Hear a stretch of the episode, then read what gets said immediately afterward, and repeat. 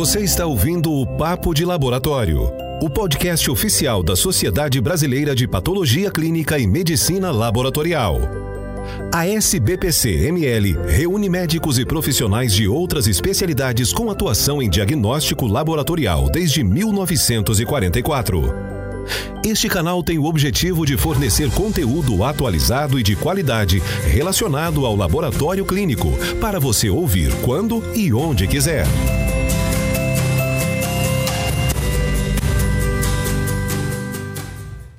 Olá, sou a Bruna, sou médica, patologista clínica, e no episódio de hoje eu tenho a alegria de conversar com o Tiago Lisca. O Tiago é diretor de diagnósticos e vacinas do Grupo Vívio, é responsável pela nova marca diagnóstica da companhia Prevena, possui mais de 20 anos de experiência em, em companhias nacionais e multinacionais de grande porte, como a Unilever, Credit Suisse, Whirlpool e DASA. O executivo atua também em atividades ligadas a desenvolvimentos e gestão de negócios, como estratégia comercial, desenvolvimento de categorias, pricing, planejamento de demanda, planejamento estratégico, práticas de gestão, de gestão e controles financeiros.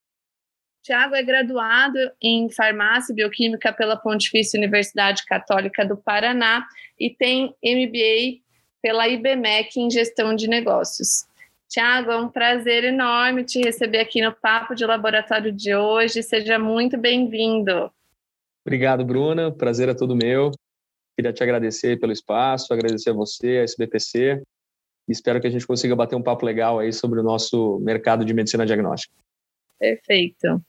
Então, a gente vai falar um pouquinho de um tema que às vezes é deixado um pouco de lado é, na prática do cotidiano e do laboratório, né, que é a evolução na cadeia de fornecimento que favorece o laboratório, né? Então, para a gente falar desse assunto, Tiago, eu acho que primeiro, é, eu acho que um, assim, a pandemia ela mudou bastante coisa nesse setor de fornecimento, né?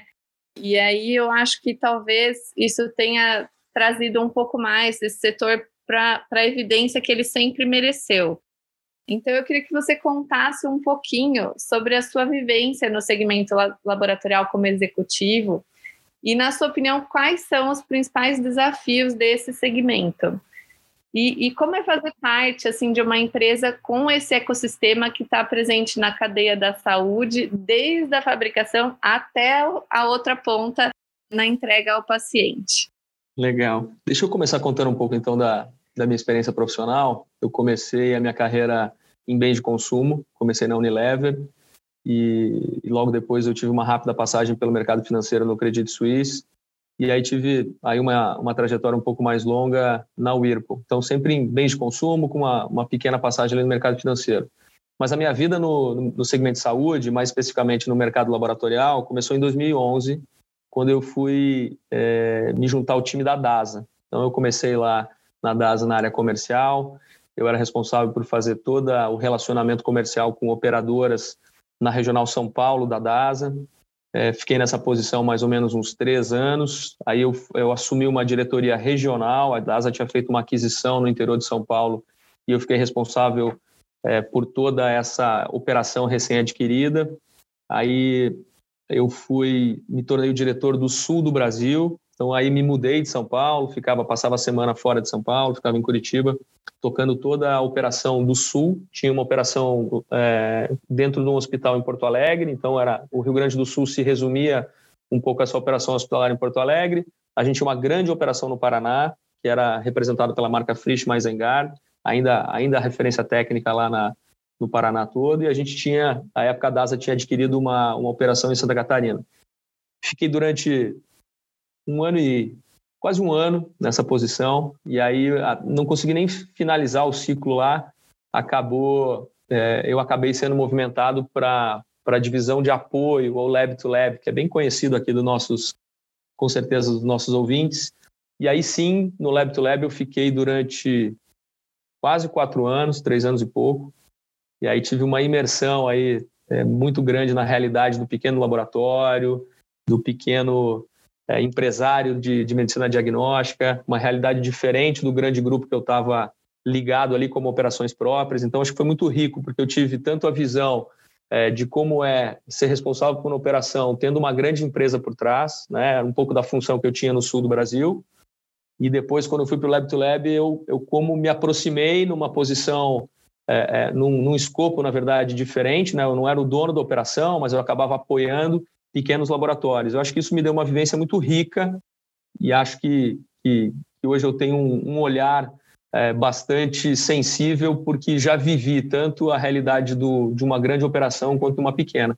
E aí, em 2019, eu vim para a Vivio, que é aí sim um pouco da, do gancho que você deu, né? uma empresa que atua mais na, na cadeia de fornecimento, né? a gente não presta, não é um prestador de serviço como era é, na posição de apoio, é, e aí é, eu acho que eu tive, pude ainda refinar ainda mais esse olhar né, do, das dores de um pequeno laboratório e tendo aqui de novo a possibilidade de apoiar, só que agora de uma outra forma, com outras ferramentas.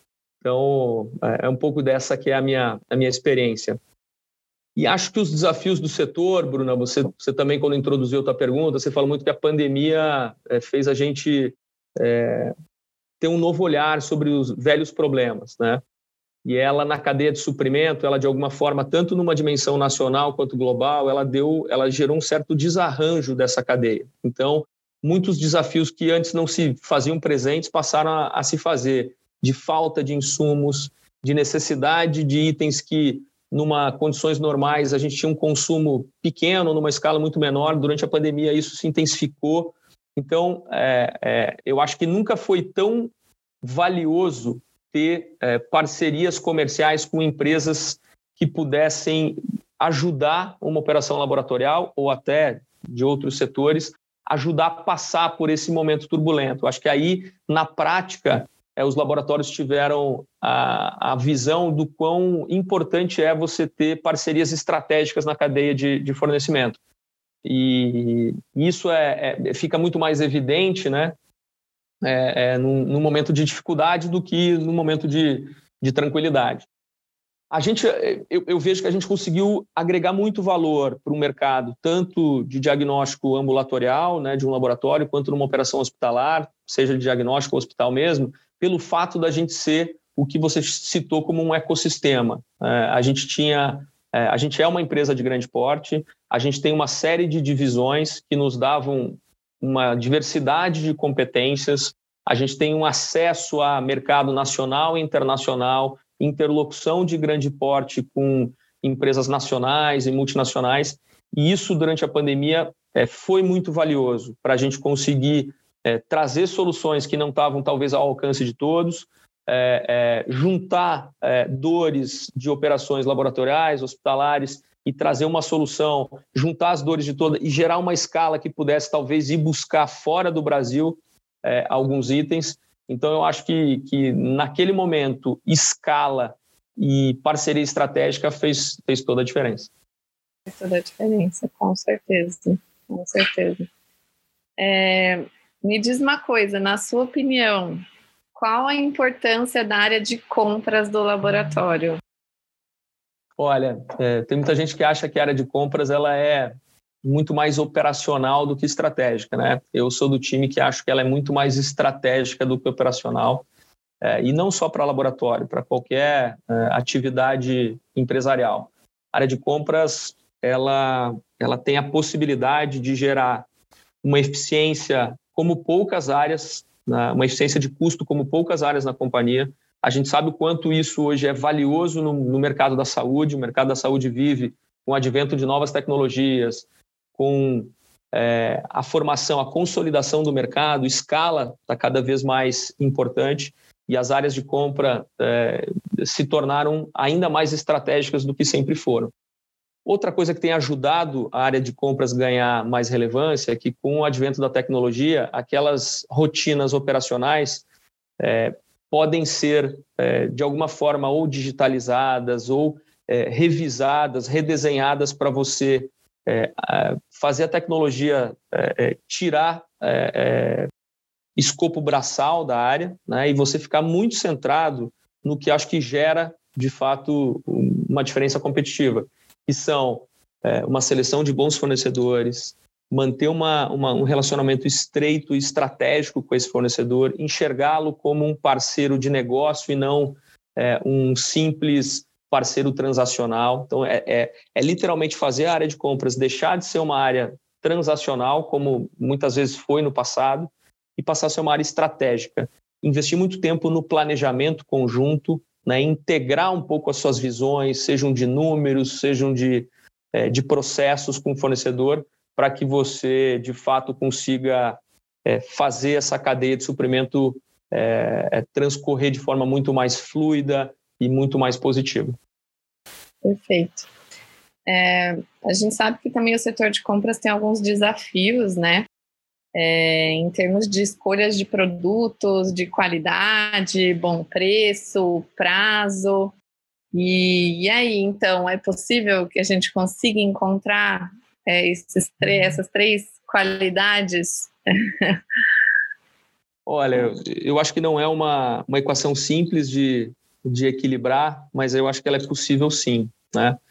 E, e um pouco pegando o gancho da pergunta anterior, se você tiver uma área de compras que investe tempo né, na, em torná-la de fato estratégica e alocar tempo de qualidade, capital humano para fazer bom, é, uma boa captação de fornecedores, olhar não só o preço unitário, mas ter uma ótica um pouco mais abrangente sobre o, o, o, custo total, o custo efetivo, porque nem sempre o melhor negócio é o que unitariamente é o mais barato, porque é, você também depende de disponibilidade, você depende de assiduidade daquele, de segurança comercial para aquele determinado negócio. Às vezes ele é um negócio pontual muito bom, mas no médio e longo prazo ele não, não é tão bom. É, as capabilities logísticas, né, a capacidade logística que aquele fornecedor tem de te atender num prazo adequado, em todas as geografias que você está presente. Então, é, claramente não é uma equação simples de, de equilibrar, mas acho que se você tiver um olhar muito mais estratégico e, e, e se apoiar em empresas que tenham porte e que tem uma presença diferenciada no mercado, eu acho que sim, é, é o melhor caminho e eu diria que você consegue equilibrar essas três dimensões. Outros desafios que a gente vê também, assim, no setor, especialmente para nós de laboratório, é, são prazos de validade de insumos, né? É, o envio de produtos, às vezes, com o mesmo lote, especialmente na área técnica, é, ou ainda com o lote da última compra é, logística de entrega, né, assim, é, equalizar todos esses pontos, manter um equilíbrio, né, disso tudo, é, é tão é, é um desafio de fato, né? E isso para os laboratórios de pequeno porte ou de grande porte, né? Então, como que você acha que a gente pode trabalhar esses pontos é, com o fornecedor e quais são as ferramentas, assim, na sua opinião, que são mais importantes é, para nós, assim, para que a gente consiga equalizar esses desafios da melhor maneira. Legal. Eu acho que o mercado, tanto é, o, o, a ponta compradora quanto a ponta de fornecimento em saúde, está num processo de profissionalização. Então, muitas dessas dores, elas estão gradativamente sendo endereçadas e amenizadas com a profissionalização. E a profissionalização é nas duas pontas. É, então, acho que primeiro é você procurar sempre parceiros para o teu negócio que tenham uma, uma visão tão profissional quanto você gostaria que, que ou o quanto você tem no seu negócio. É, você procure, dependendo do seu porte, você entenda que o teu lado, da, a tua ponta de fornecedor também tem que ter é, um, um, determinado é, porte é, de empresa, de robustez processual para que alguns desses dessas dores que você citou é, não não escorram pelas mãos, né? Que o processo consiga ajudar a controlar e que isso não tenha e não seja mais uma dor, pelo menos não tão aguda. Prazo de validade é uma coisa importante, né? A gente, os nossos itens em saúde normalmente são de alto valor agregado, tem sim prazos de validade muitas vezes curtos, muitos deles são produtos importados então, eles nascem não no Brasil, então parte do prazo de validade já é consumido na própria cadeia de fornecimento. Então, chegam aqui no, na ponta do mercado brasileiro já com prazo mais exíguo. Então, é, de novo, acho que é a soma de planejamento com um parceiro é, é, que tenha o mesmo nível de cuidado, preocupação e também profissionalismo é, que é, é possível é, você se evitar alguns desses problemas. A gente é difícil você falar que, que dessas dimensões citadas a gente ainda vai ter problema zero, né? Porque todo mundo que tocou uma operação na vida ou que toca uma operação sabe que problema é, é parte do dia a dia. Mas eu acho que a, a função do gestor, se, se não é zerar, pelo menos é evitar isso muito. E do ponto de vista de ferramenta, eu acho que, de novo, aqui trazendo a dimensão de tecnologia, a gente já vê hoje uma série de ferramentas no mercado que possibilitam essa maior integração entre os processos e o planejamento, onde um fornecedor consegue ter, para citar um exemplo, ter a visibilidade do consumo daquele cliente e possa é, se preparar para fazer quase que um, um suprimento automático, um ressuprimento num prazo muito mais curto. Então, passa muito por a gente ter, de novo, é, aquela visão de integração. Né? Eu acho que cada vez mais o mercado, é, o nosso mercado de saúde, ele é um mercado que tem bastante, ele é bastante fragmentado na sua jornada, é, e cada, muitas vezes as empresas têm um nível grande de especialização em cada uma das etapas da jornada, mas a gente deveria, é, como elos dessa cadeia, deveria se ver muito mais integrado, procurar é, fazer uso da tecnologia para ficar mais integrado, aumentar a visibilidade é, do processo um do outro, porque dessa forma acho que a gente gera tanto uma eficiência operacional como ah, muitas vezes de custo. Perfeito. É, eu sempre, eu sempre penso assim, né? Sempre pensei que, que o estoque, né? O setor, assim, ele é um cheque da empresa que está guardado num armário, né? E eu acho que poucas pessoas enxergam aquilo como dinheiro, né? Então ter esse cuidado, né? Você não vai rasgar dinheiro, você não vai deixar o dinheiro ali vencendo, né? E você não poder mais usar. Então, é, por isso que eu acho que a gestão do estoque, por alguém que tenha essa consciência, evitando esses gastos excessivos com compras, com perdas, é, utilizar o devido prazo de validade, estabilidade, é, manejar essas necessidades do solicitante interno com, com todas essas questões envolvidas é fundamental, é muito importante, né? E o que, que você enxerga, assim, hoje, além do que você sugeriu, né, da ferramenta com fornecedor, de ferramenta de gestão mesmo desses, desses insumos, desses estoques? Ou existe alguma, eu sei que é difícil, mas existe alguma dica, um conselho, uma receitinha de bolo para passar para gente? Bom, acho que tem algumas ferramentas sim, né, é, que visam muito, é, de novo, integrar a, os processos entre a ponta consumidora com a ponta fornecedora, gerando de novo uma maior eficiência, uma maior, uma necessidade menor de estoque, né? Porque quando você consegue um processo mais eficiente, mais preditivo do consumo, portanto você retroalimenta essa cadeia e a ponta de fornecimento tem visibilidade da velocidade e da quantidade que está sendo consumida, ela começa a se preparar para entrar quase que numa velocidade cruzeiro e fazer esse ciclo é, ele andar de uma forma bastante fluida, é, você acaba tendo uma necessidade de reduzir, uma necessidade de, de ter estoques de segurança muito menor. E como você bem falou, estoque é dinheiro, dinheiro parado. É, a gente vive hoje momentos, momentos difíceis na economia, é, onde o empresariado, principalmente o empresário de médio e pequeno porte, está é, tá sim tendo que tomar decisões que, que muitas vezes visam reduzir seus custos, muitas vezes até em detrimento de algum investimento que ele gostaria de fazer para evoluir seu negócio, para é, melhorar suas operações, mas ele falou: ah, agora eu preciso cuidar do meu caixa, é, é, reduzir aqui o capital empregado, e acho que ter uma gestão eficiente de estoque é sim uma bela prática para atender é, os momentos que a gente vive. E falando de ferramenta, eu falei que tem algumas. É, a gente mesmo, aqui na Vivio, seja na, nas operações é, laboratoriais da Prevena ou é, nas, nas operações hospitalares, a gente faz uso de, um, de uma ferramenta tecnológica que se chama VMI. Na verdade, é mais do que uma ferramenta, o VMI é uma metodologia que ele é, é, Vendor Management Inventory, então é uma sigla em inglês de, de você falar, pô, a gente faz um gerenciamento conjunto aqui do seu inventário, é, que basicamente é, é um, um sisteminha que dá visibilidade para o fornecimento, para o fornecedor, de como é que está a velocidade de consumo na ponta, é, o mix de consumo, que itens estão sendo consumidos, se determina na ferramenta um estoque de segurança mínimo e a ferramenta automaticamente, quando ela chega, ela identifica que o estoque do, do comprador, é, do laboratório, está chegando naquele estoque de segurança, ela automaticamente coloca um pedido de ressuprimento, já fazendo o cálculo do prazo de entrega.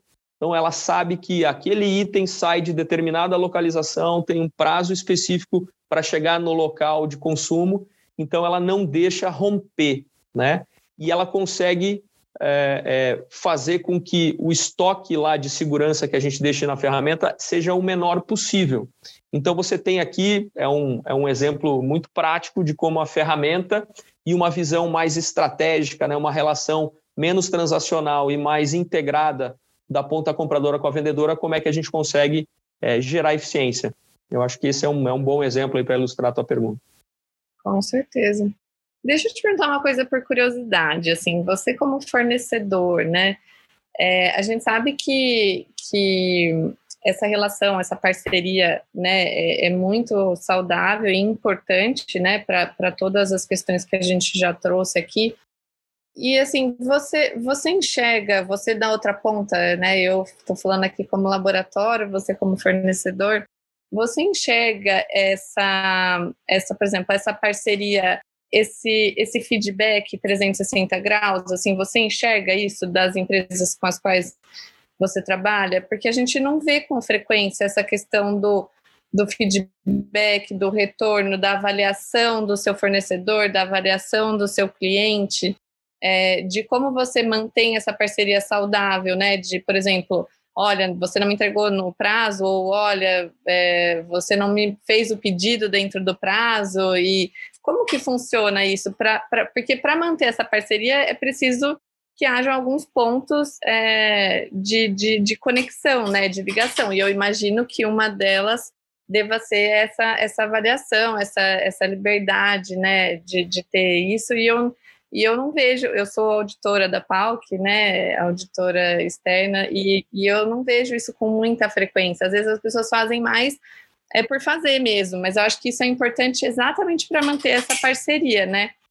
Não, eu concordo com você. Eu acho que essa, essa integração, né, ou essa visão mais é, próxima entre a ponta compradora e da fornecedora, ela tá, ela ainda tem muito a evoluir. Então, é, e como essa, o, o, distanciamento ainda existe, né, é, se enxergam ainda de forma muito transacional, e acho que até a, a ponta fornecedora aqui precisa reconhecer que é, a gente e, e, e, concorrentes da gente, acho que tem, tem ainda também que caminhar, né? Não é só a ponta é, que compra o produto que precisa se aproximar de quem fornece. Acho que quem fornece também precisa é, é reconhecer que há um caminho a ser percorrido para que você chegue nesse, nesse estado de integração que possibilite um pouco desse feedback 360.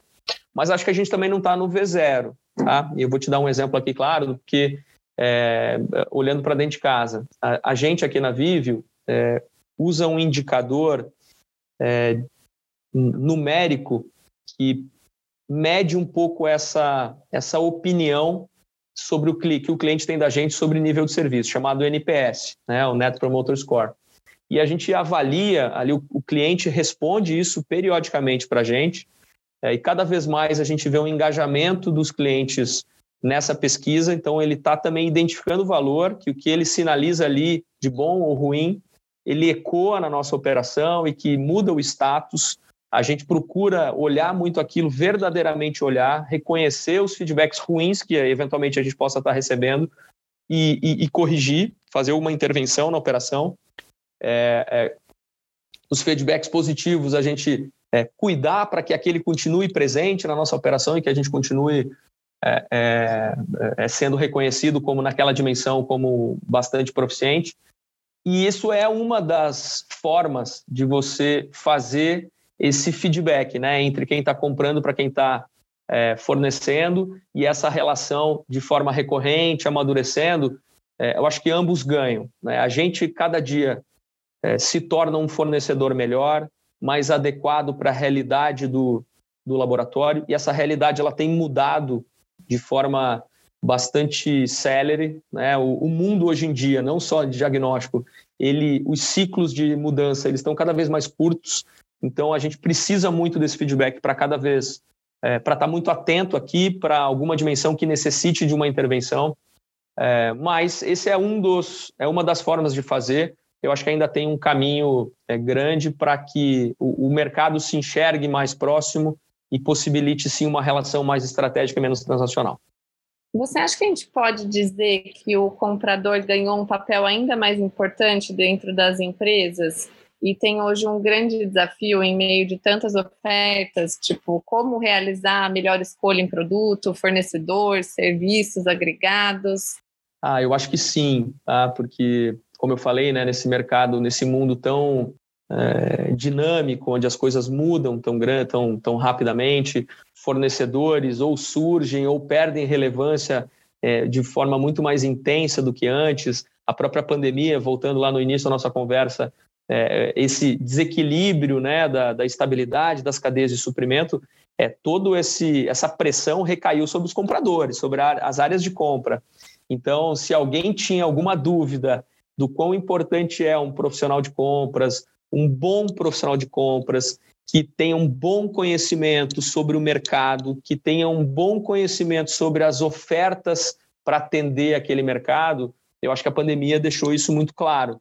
E, e, eu acho que os profissionais da, da área de compras têm que se ver dessa forma, sabe? Eles, eles têm que se ver como um recurso estratégico das operações, eles têm que se aproximar do fornecedor e, e, e talvez evoluir um pouco uma visão, não estou dizendo que, não estou generalizando, mas há uma visão um pouco antiga, muitas vezes, que essa relação ela tem que ser quase que de embate, de conflito, para brigar pela um pouco mais para o meu lado da mesa, um pouco menos para o seu lado da mesa e assim por diante. E eu acho que essa é uma visão um pouco ultrapassada. Eu acho que é, é, a gente está na mesma mesa, a gente senta na mesma mesa, a gente tem que colocar de forma muito clara as dores na mesa e conjuntamente achar a melhor solução. É, e, e acho que nesse ponto, desse olhar, de novo, um pouco mais próximo, e aqui próximo no sentido é, negocial mesmo, né, de, de muitas vezes ter menos, mas melhores fornecedores, eu acho que essa visão é, o, o profissional de compras é, tem ainda para evoluir e fica aqui a minha provocação para eles enxergarem muito mais dessa forma, porque é, é eu, eu, digo que a gente do lado de, fornece, de fornecedor está olhando muito mais dessa forma no mercado. A gente, a gente quer menos brigar e mais fazer junto, colaborar. E existe um movimento voltado a buscar comprar tudo em um mesmo lugar. Ou seja, um conceito de visão integrada, de one-stop shop.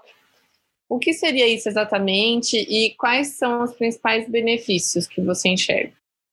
Ah, Bruna, esse é um conceito que ele não é exclusivo aqui de diagnóstico, né? E tem outras, é, outros setores. Ele talvez ele seja muito presente num, num negócio de distribuição, porque o distribuidor existe para atender um mercado super pulverizado. Quando você tem uma ponta compradora muito pulverizada, que é o caso do diagnóstico, é, se faz muito necessário a, a, função de um distribuidor. E um distribuidor sempre tem é, a, o desejo de ter o mais um, um leque de, de portfólio mais amplo possível, porque quanto mais abrangente ele for, mais possibilidade ele tem de ser é, um parceiro estratégico da ponta compradora. E é, e é aí que vem um pouco esse conceito de one-stop shop, você poder comprar tudo no mesmo lugar. E essa concentração é, de compra num, num fornecedor, no passado, em algum momento, ela foi vista quase como uma certa fragilidade para quem estava comprando, né? Porque concentração passava por ah, eu estou deixando uma, um, um, elo dessa cadeia aqui de, de negociação mais forte do que a outra. Mas, de novo, numa visão mais atualizada, eu acho que isso é uma visão equivocada, na minha opinião. E quando você concentra é, uma maior parte de compras num único fornecedor, você traz para o seu lado da mesa algumas coisas que são muito valiosas no momento. A primeira é uma simplicidade. Você simplifica muito o seu dia. Né? Uma, uma operação laboratorial muitas vezes tem que comprar mais de mil itens. E você fala assim: se boa parte desses, do meu exemplo, mil itens, você puder resolver numa, num único fornecedor, num único relacionamento comercial, é, numa visão mais integrada, você traz simplicidade para o teu negócio e você tira da mesa muito daquelas rotinas operacionais que estão presentes quando você faz uma, uma operação super pulverizada de compras. E a outra é que isso se traduz, sem dúvida nenhuma, em eficiência. O teu parceiro de fornecimento pode muitas vezes atender um, um desejo seu de naquele item ter uma agressividade comercial maior, trabalhar com um preço, um preço unitário um pouco menor, porque ele tem um portfólio muito mais amplo para, de alguma forma, equilibrar. Né?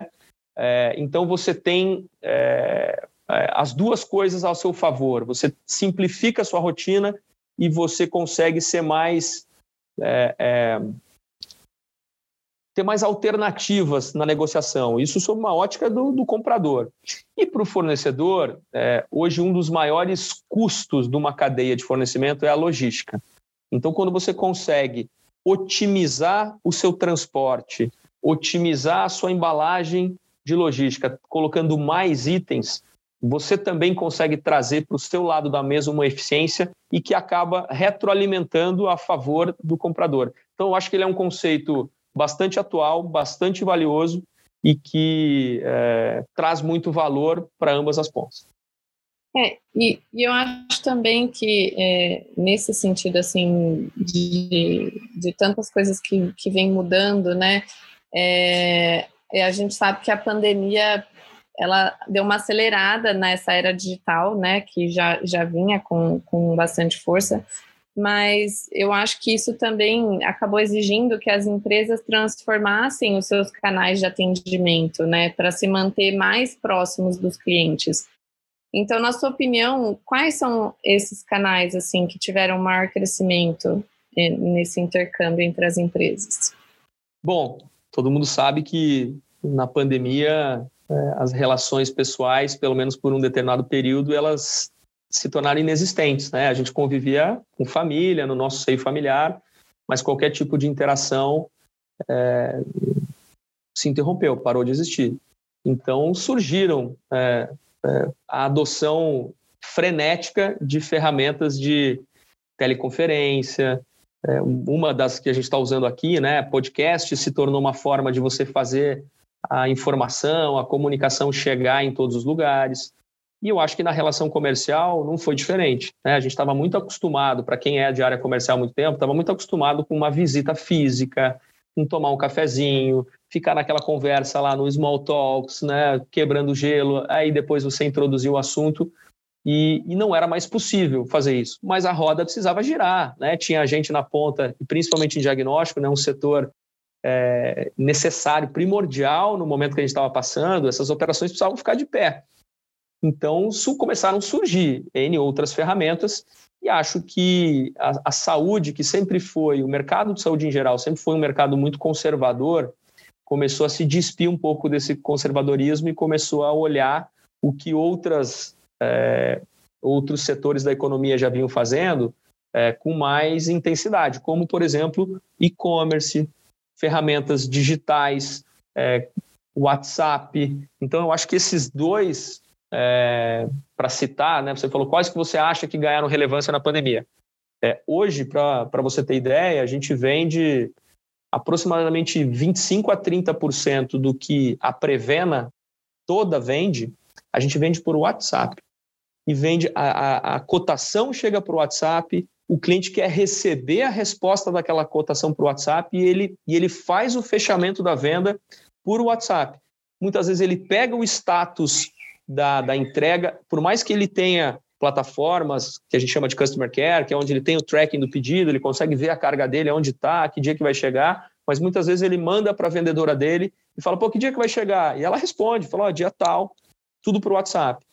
E-commerce, um pouco menos do que o WhatsApp, mas também passou a ser um, um lugar onde o cliente pode ver a imagem, a gente consegue explorar características do produto, consegue subir um vídeo, muitas vezes, que vem do fornecedor, um vídeo super bem produzido, que explora diferenciais. Então, acho que. É, e, e, que bom que tem sido assim, a gente tem evoluído muito, está muito mais aberto a essas, essas inovações, e acho que foi um pouco da chacoalhada que a pandemia trouxe. Mas tanto o e-commerce quanto o WhatsApp, para falar de dois canais digitais, eu acho que eles são complementares. É, eu acho que é, nunca a relação humana é, ela vai deixar de existir. É, eu sou um entusiasta, né, por ser um, um, profissional de área comercial. Naturalmente, a gente gosta de contato humano, gosta de falar, é mais extrovertido. Eu, eu, não, eu não acho que, que vão acabar os, os canais tradicionais. O que eu acho é que a gente vai ter, vai ter cada vez mais uma presença multicanal e cada um tem seus, é, suas preferências, os seus gostos, dependendo do momento, encaixa melhor o WhatsApp, dependendo do momento, se ele está na frente do computador no escritório, ele vai passar a mão no telefone, vai ligar, ou ele vai entrar no e-commerce. É, às vezes ele vai sim receber uma visita, porque ele quer tratar um assunto específico. Então eu vejo muito que a gente está entrando na era do multicanal. E é um pouco do que a gente aqui na, na Vive e na Prevena, a gente está se preparando para atender o que a gente entende que é a, é a, a tendência do futuro. Tiago, tem um livro muito interessante que é intitulado Plataforma, a Revolução da Estratégia. O que, que é esse conceito de plataforma? Olha, Bruno, eu vou te dar um pouco da minha opinião pessoal, né? Eu não sei se os acadêmicos aqui é, concordariam comigo, mas eu acho que eu acho que plataforma é alguma ferramenta ou abordagem que impactem mais de uma etapa de um processo. E aí, trazendo para a minha realidade, quando eu olho aqui a, a realidade de uma cadeia de fornecimento, de abastecimento, seja de um laboratório ou de um hospital, é, a gente gosta de se intitular como plataforma, porque a gente tem ativos logísticos muito ricos, a serviço de um sortimento de produto muito amplo, de fornecedores muito estratégicos, e tudo isso plugado numa camada tecnológica, numa esteira processual e a serviço de um canal. Então a gente se vê, a gente é uma plataforma para quem está comprando, porque ele acessa tudo isso com um único relacionamento, e a gente é, a gente é plataforma para quem, para os fabricantes, para quem está querendo acessar esse mercado, né? É, a gente fala muito isso. A, a, a gente tem duas, é, meio que dois clientes. Eu sou um distribuidor. Então, eu tenho que olhar para a cadeia de, de, de fabricantes e falar: esse fabricante tem um produto que ele considera um produto muito bom, com um grande diferencial, e ele quer acessar o mercado.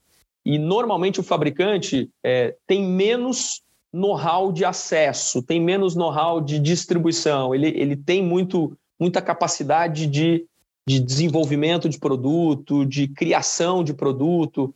Então, ele, ele procura uma plataforma como a gente, porque é, através de um único relacionamento comercial, ele consegue chegar, hoje te dando um pouco de números, chegar em 2.500 laboratórios, em 6.800 hospitais, em mais 50 mil farmácias. Isso tem muito valor.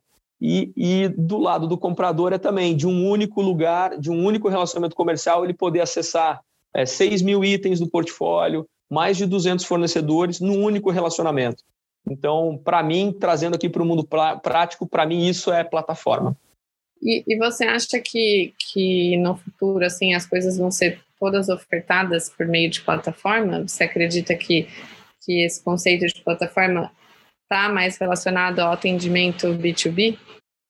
Olha, eu sou, eu costumo não ser um extremista, né? Eu não acho que tudo vai ser de um jeito ou tudo vai ser de outro.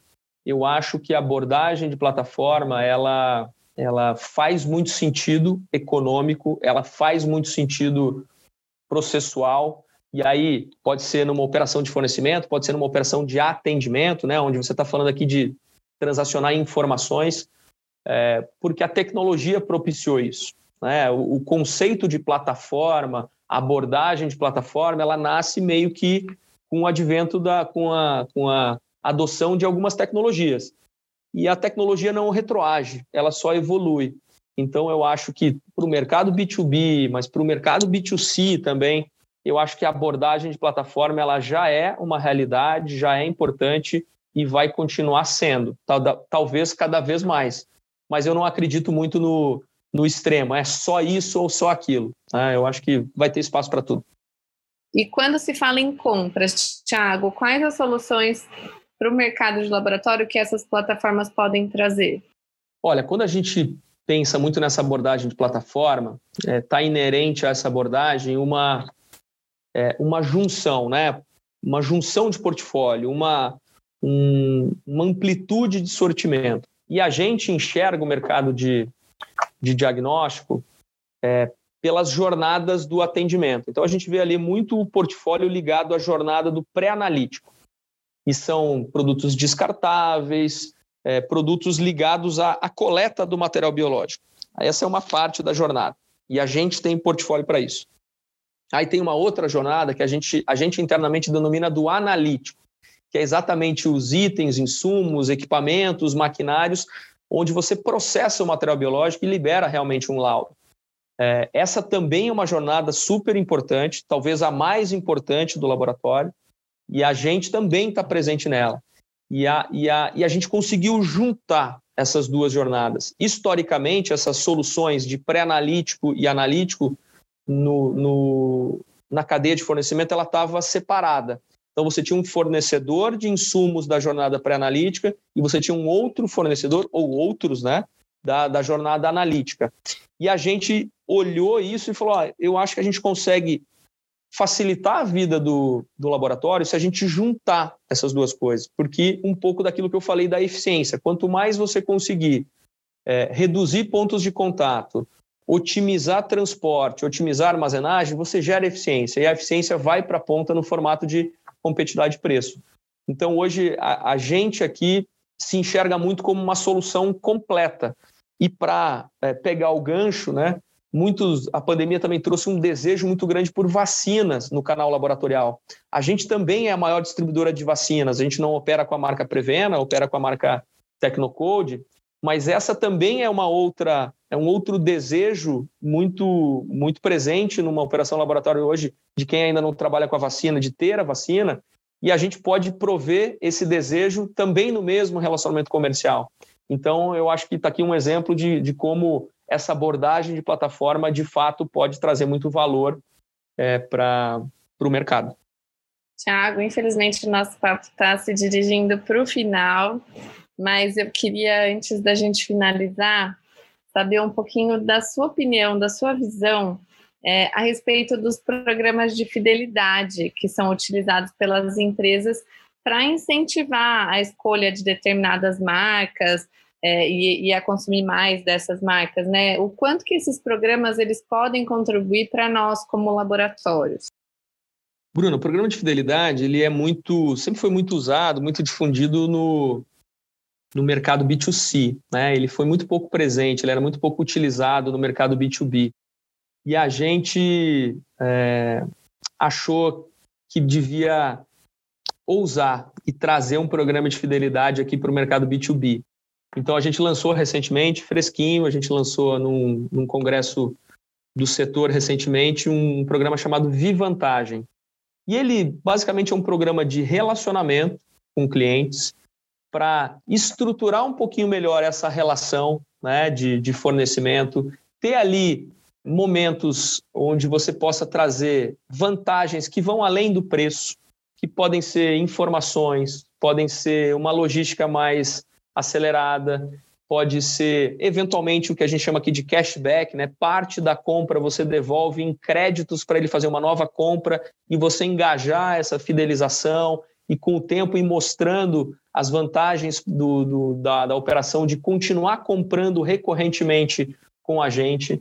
Ele é um programa que, que ele é muito jovem e que eu tenho uma tranquilidade de falar que a gente ainda está aprendendo como fazer mas a gente acha que é, se usar aqui de uma, de uma abordagem estruturada, com um, uma marca simpática e que, e que ela, ela possa simbolizar aqui a, a relação entre o fornecedor e o comprador, é, ela é muito valiosa. Mas aonde vai dar, como é que, como é que isso vai se, se desdobrar, a gente vai, vai ver ao longo do tempo, porque é muito jovem ainda. Que legal. Tiago, então eu agradeço muito pela sua participação aqui conosco no Papo de Laboratório. Foi uma alegria te receber hoje. Ah, Bruna, o prazer é todo meu. Obrigado aqui, minha primeira vez. Obrigado aí pelas perguntas super provocadoras. Espero que a gente consiga, de alguma forma, é, ou responder, ou endereçar, ou até estender a provocação aqui para os nossos ouvintes e a gente comece a, a construir aí o, o futuro do, da medicina diagnóstica muito mais forte do que é hoje. Perfeito. Muito obrigada, pessoal. Vocês que estiveram conosco também. Obrigada pela, pela audiência. A gente espera você no próximo episódio do Papo de Laboratório. Obrigada, até mais. Até mais. Tchau, tchau. Você ouviu o Papo de Laboratório, o podcast oficial da Sociedade Brasileira de Patologia Clínica e Medicina Laboratorial. Saiba mais sobre a nossa instituição e conheça todas as ferramentas de educação que estão disponíveis no site sbpc.org.br.